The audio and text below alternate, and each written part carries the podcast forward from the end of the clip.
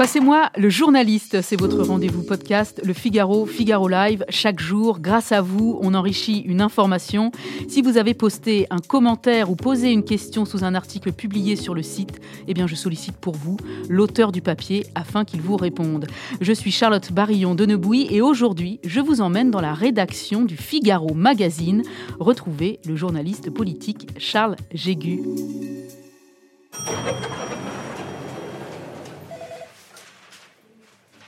Bonjour Charles. Bonjour, bonjour à tous. Merci de nous accorder quelques minutes pour répondre aux internautes. Vous avez publié dans les pages du Figaro Magazine un long récit consacré à Éric Dupont-Moretti, un article accessible également aux abonnés premium sur le Figaro.fr. Et justement, ce portrait du garde des Sceaux fait beaucoup réagir les internautes. Des remarques souvent acides et des attaques parfois sur sa personne ou sur la fonction qu'il occupe depuis maintenant six mois. Éric Dupont-Moretti est un personnage clivant. Et vous ne serez donc pas étonné, Charles, que les commentaires des internautes soient plutôt cash sous votre article. Je vais en citer quelques-uns. Marc Auril, par exemple, interroge Quel résultat quelle réforme depuis que Dupont-Moretti est en poste? Capot Doc, quant à lui, préfère manier l'ironie. Un ministre qui déclare quelques semaines après sa prise de fonction qu'il ne conduira aucune grande réforme. Quelle ambition Charles, Éric Dupont-Moretti est en fonction depuis six mois.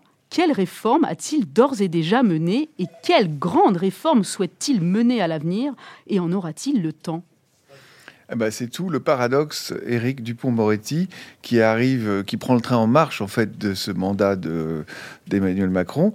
Donc euh, il fera presque aucune réforme, en tout cas aucune des réformes qu'il a toujours réclamées quand il était euh, un avocat tonitruant qu'on entendait euh, un peu partout.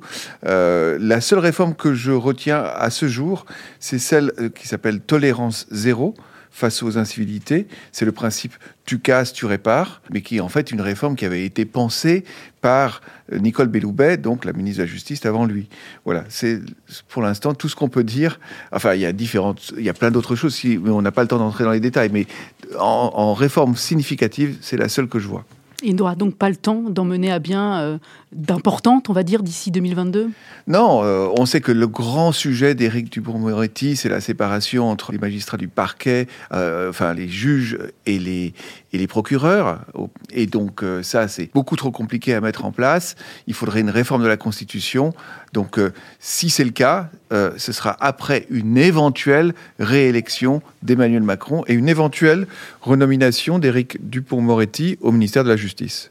Des internautes s'interrogent également sur les opinions politiques d'Éric Dupont-Moretti. Et sur ce point-là, certains lecteurs du Figaro.fr n'hésitent pas à frôler la caricature pour critiquer le ministre de la Justice. Comment peut-on mettre un communiste à la justice s'interroge Maître Muqueux. Ce n'est pas un ministre de la justice, mais un ministre de l'idéologie de gauche, écrit TJL.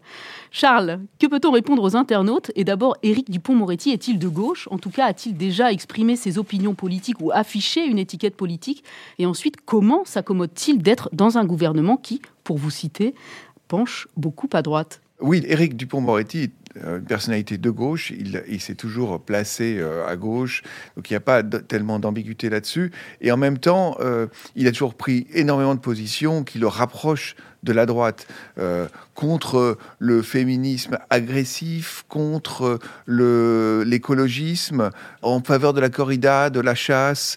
Et, alors, la dernière position qu'il a prise, c'est plutôt en défense de Nicolas Sarkozy dans le procès qu'il oppose au parquet national financier parce que, on le sait, un des combats d'Éric Dupont-Moretti, c'est contre les magistrats. Et aujourd'hui, les syndicats de magistrats sont classés très à gauche.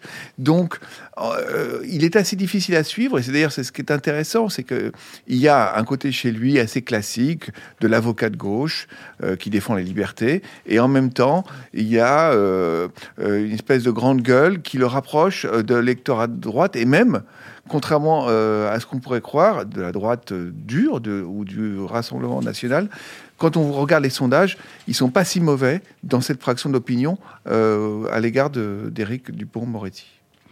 Dernière question, Charles Jégu. Avant d'entrer au gouvernement, Éric Dupont-Moretti avait confié que devenir ministre ne faisait pas partie de ses ambitions et les internautes s'en souviennent. Huron 47005 rappelle que c'est quelqu'un qui ne voulait pas entrer en politique pour n'avoir pas à avaler des couleuvres. Pour un gars qui avait dit lors d'une interview que jamais il n'entrerait au gouvernement, le retournement de veste est plus que flagrant, écrit Corinthien. Rien de positif à attendre de cette personne qui avait affirmé que jamais il n'entrerait en politique, affirme des abusés, simple citoyen 001. Éric Dupont-Moretti s'est-il déjà exprimé sur le fait qu'il ait changé d'avis et donc sur cette décision, sa décision d'avoir accepté le poste de ministre de la Justice? Oui, quand il a été nommé, évidemment, euh, tous les micros sont tendus en lui posant cette question. Pourquoi est-ce que vous devenez ministre alors que vous avez toujours dit que vous ne, jamais vous n'entreriez dans un gouvernement? Euh, Il a répondu que la République lui avait trop donné pour qu'il euh, ne fasse pas tout ce qu'il pouvait pour contribuer à l'amélioration du fonctionnement de la justice, qu'il connaît effectivement très bien. Il a aussi répondu qu'il est très attaché à la personnalité de, et au projet d'Emmanuel Macron, euh, et ce qu'il en retient principalement, c'est l'idée de casser les clivages, ce qui effectivement lui correspond, c'est ce que je vous disais tout à l'heure, l'idée qu'au fond, on peut s'affirmer d'un côté de gauche sur un sujet et de droite sur un autre. C'est tout à fait dans son style. Donc au fond, euh, c'est ces deux raisons-là qui, l'ont amené à faire mentir toutes ces promesses euh, de ne jamais entrer dans un gouvernement. Merci beaucoup Charles Jégu d'avoir répondu à vos lecteurs et aux internautes du Figaro. Je rappelle que vous êtes journaliste politique au Figaro Magazine. Votre récit, Éric Dupont-Moretti, le bagarreur de la place Vendôme, est à retrouver dans les pages du Figaro Magazine du 8 janvier et sur le Figaro.fr. Ce podcast a été produit par Guillaume Cabaret. Continuez à commenter les articles des journalistes du Figaro. Votre avis nous intéresse.